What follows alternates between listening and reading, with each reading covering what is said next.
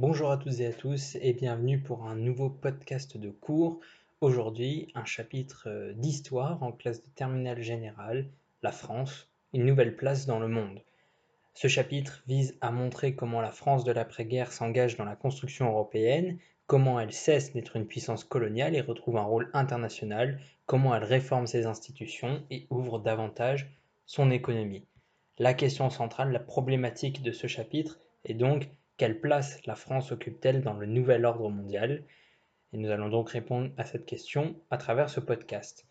Alors, première partie, l'évolution de la vie politique française, avec, dans une première sous-partie, la vie politique de l'après-guerre. Cette vie politique d'après-guerre, elle est marquée par le régime de la quatrième République, entre guerre froide et construction européenne, au lendemain de la Seconde Guerre mondiale, la France doit reconstruire son système politique et économique. Malgré un climat institutionnel instable, une coalition centriste réussit à restaurer la croissance économique et mener une politique étrangère novatrice. En effet, entre 1945 et 1946, ce sont les débuts de la Quatrième République.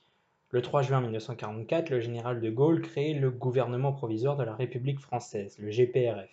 Il évite ainsi la mise sous tutelle du pays par un gouvernement d'occupation américain. Le GPRF entreprend de grandes réformes en adéquation avec le programme du CNR, le Conseil national de la résistance, des nationalisations, la création de la sécurité sociale, des allocations familiales, le droit de vote aux femmes. Le 21 octobre 1945, les Français élisent une assemblée qui a pour mission de rédiger une nouvelle constitution.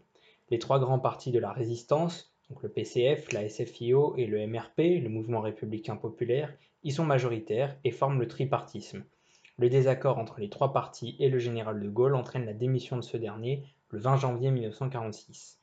Le projet initial de constitution est rejeté le 5 mai 1946 par référendum, le second projet est adopté le 13 mai 1946 par un autre référendum. Il met en place un régime parlementaire. Si le scrutin proportionnel permet à chaque parti d'être représenté, il rend difficile l'établissement d'une majorité. Mais les Français sont plus préoccupés par les difficultés économiques que par les questions institutionnelles. La population se met en grève et en guise de protestation, les communistes, dont le vice-président du Conseil est Maurice Thorez, démissionnent du gouvernement en mai 1947. C'est la fin du tripartisme. Devant l'opposition des communistes et des gaullistes, la troisième force, SFIO, MRP, radicaux et autres modérés, émerge dans la vie politique. Alors, Là, nous sommes en 1947 donc, et dans les années qui suivent, euh, jusqu'en 1957, la quatrième République va avoir une politique étrangère novatrice. Pour rater la reconstruction économique, le gouvernement accepte le plan Marshall en juin 1947 et place ainsi la France dans le camp occidental. En 1950, le pays poursuit ce rapprochement en signant son entrée dans l'OTAN. On a pu euh, voir cela dans les chapitres précédents avec euh, la bipolarisation et l'émergence euh, du tiers-monde euh, dans un précédent podcast.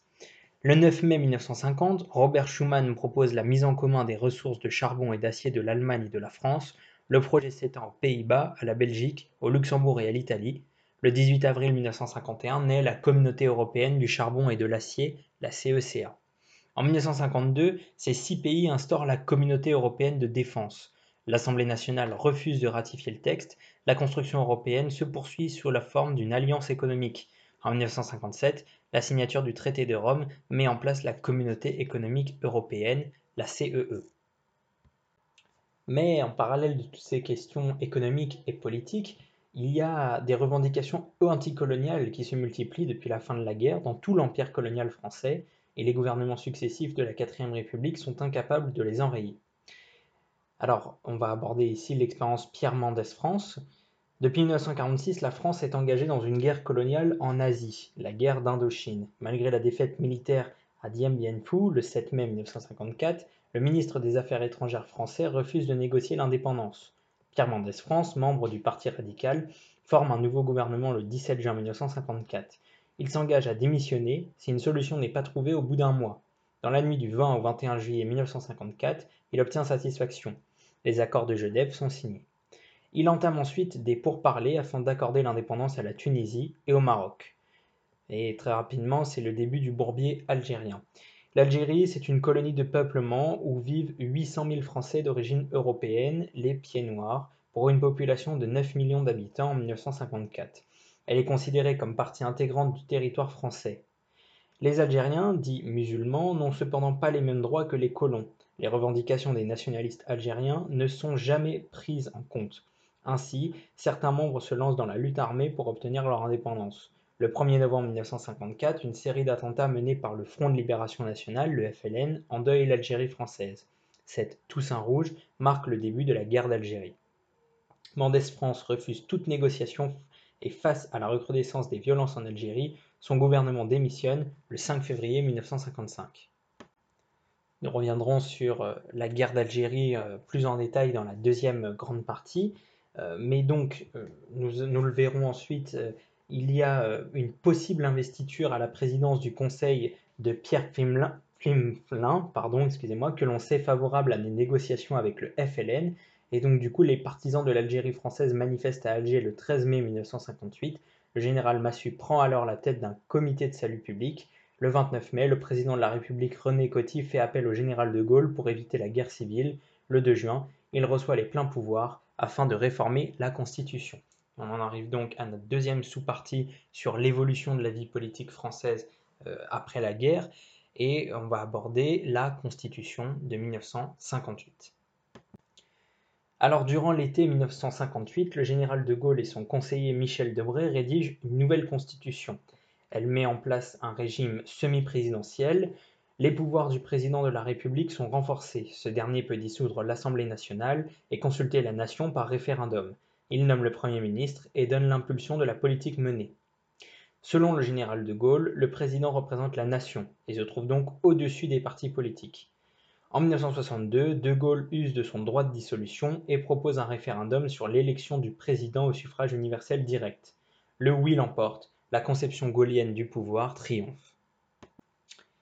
Donc euh, l'adoption de, cette constitution permet de donner à la France un régime stable, garant de la modernisation du pays, mais qui, durant euh, ces dix premières années, euh, va devoir faire face à la perte de l'empire colonial et donc notamment à la crise algérienne que nous allons étudier dans cette deuxième grande partie. La crise algérienne avec en première sous-partie la guerre d'Algérie. On en a déjà parlé, après 1945, les empires coloniaux connaissent de grands bouleversements.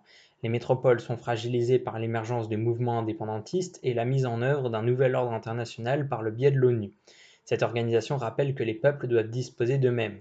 Les empires coloniaux demeurent cependant une fierté pour les métropoles. L'Algérie a été considérée comme pleinement française. Son territoire a d'ailleurs été divisé en départements. La défaite de l'armée française en Indochine stimule les adversaires de la colonisation. Quelques mois après cette défaite, la France connaît le début d'une nouvelle guerre de décolonisation qui marquera par sa violence et ses conséquences politiques la société française. Le 1er novembre 1954, je l'ai dit auparavant, une série d'attentats organisés par le FLN provoque le déclenchement de la guerre d'Algérie. Une lutte armée s'engage alors entre le mouvement indépendantiste et l'État français. En 1956, la situation s'enlisant, la France envoie en Algérie des soldats du contingent souvent jeunes et ainsi peu expérimentés. La bataille d'Alger de 1957 est un symbole de la violence de ce conflit. L'armée française pourchasse les nationalistes et pratique la torture. Le 13 mai 1958, de grandes manifestations à Alger réclament le retour de De Gaulle au pouvoir. Malgré une vive opposition menée notamment par Pierre Mendès France, De Gaulle devient président du Conseil par l'Assemblée nationale le 1er juin 1958. Et c'est là qu'il rédigera la Constitution avec Michel Debré. Les partisans de De Gaulle sont déçus par sa politique qui a mis en place des négociations avec le FLN. Le 22 avril 1961, un putsch de généraux à Alger fragilise en vain le pouvoir. L'OAS, l'organisation armée secrète, commet également des attentats afin de modifier la politique engagée par De Gaulle. Finalement, les accords d'Évian signés entre la France et le FLN le 19 mars 1962 accordent l'indépendance à l'Algérie qui sera véritablement effective le 5 juillet 1962. Le bilan du conflit est difficile à évaluer. Autour de 25 000 morts de soldats français, 270 000 combattants algériens, 250 000 à 300 000 morts civils algériens, 60 000 à 150 000 harkis, c'est-à-dire des soldats algériens ayant combattu pour la France. Cette crise algérienne engendre bien évidemment des mémoires. C'est notre deuxième sous-partie. Les mémoires de la guerre d'Algérie sont nombreuses. Harkis, pieds noirs, immigrés algériens, combattants, membres de l'OAS, ces groupes porteurs de mémoires ont des visions souvent opposées et conflictuelles. Après 1962, les régimes politiques successifs mettent en place une politique de l'oubli et d'occultation des mémoires. La guerre d'Algérie était considérée jusqu'en 1999 comme une opération de sécurisation et de maintien de l'ordre, une guerre sans nom. L'ouverture des archives en 1992 a permis aux historiens de travailler plus sereinement sur ce conflit. Au début des années 2000, la question de la pratique de la torture a entraîné de nombreux débats, et en janvier dernier, donc 2021, l'historien Benjamin Stora a remis un rapport à Emmanuel Macron qui permettrait d'apaiser les mémoires. Si vous voulez en savoir plus, je vous invite, que vous suivez la spécialité ou non, à vous rendre sur la page euh, du chapitre, de l'axe plutôt, Histoire et mémoire des conflits, en terminale générale, spécialité AGGSP, Histoire, Géographie, Géopolitique et Sciences politiques. On en arrive à notre troisième et dernière partie. Après la mise en place de ce nouveau régime, la Ve République, eh bien, on assiste à une modernisation du pays et à l'affirmation de la puissance française dans les années 60. Première sous-partie, le développement d'une politique de grandeur. Après 1962, la France n'est plus une puissance coloniale, mais conserve un statut international de premier plan. En effet, elle possède depuis 1960 l'arme atomique, ce qui lui confère une puissance certaine. De Gaulle met en place une politique de grandeur et d'indépendance internationale. La France reconnaît en 1964 la Chine communiste. En 1966, la France se retire du commandement intégré de l'OTAN et n'accepte plus de bases américaines sur son sol. La volonté de se démarquer des positions américaines se traduit par le renforcement de la coopération en Europe. Cependant, il n'est pas favorable à une diminution importante de la souveraineté française. Il rejette l'idée d'une Europe fédérale et appuie l'idée d'une Europe des patries. Il préfère accélérer et approfondir le rapprochement avec l'Allemagne, la RFA, à travers notamment la signature du traité de l'Élysée en 1963. Il se méfie du Royaume-Uni en bloquant par deux fois leur entrée dans la CEE e en 1963 et en 1967, en 1965, opposé à la fin de la règle de l'unanimité, il pratique la politique de la chaise vide et bloque ainsi le fonctionnement des institutions européennes. Afin de faire entendre la voix de la France dans le monde, De Gaulle entreprend de nombreux voyages diplomatiques, notamment au Québec en 1967. Il y a une vidéo sur la page du site internet www.histoiregéographie.net. Deuxième sous-partie, la modernisation du pays. L'État français développe une politique ambitieuse d'assistance publique plan calcul de 1966, en investissant dans des secteurs de haute technologie, l'aéronautique, l'informatique. Des partenariats sont conclus avec des pays étrangers, programme franco-britannique du Concorde, programme franco-allemand d'Airbus en 1967. Les années 60 sont marquées par une embellie économique, avec un taux de croissance en moyen de 5%, une réduction du déficit. La création du nouveau franc entraîne une stabilité de la monnaie la France connaît le plein emploi et une hausse du niveau de vie qui entraîne une augmentation de la consommation. C'est la période des Trente Glorieuses. Le rayonnement de la France gaulienne s'explique également par la culture. En 1959 est créé le ministère des Affaires culturelles qui est confié à André Malraux. Le courant de la nouvelle vague incarne le renouveau, modification des règles de narration et de prise de vue. On le voit notamment dans les films de François Truffaut. Voilà, ce podcast est maintenant terminé. J'espère qu'il vous a plu et qu'il vous a permis de mieux euh, mémoriser les points clés du chapitre.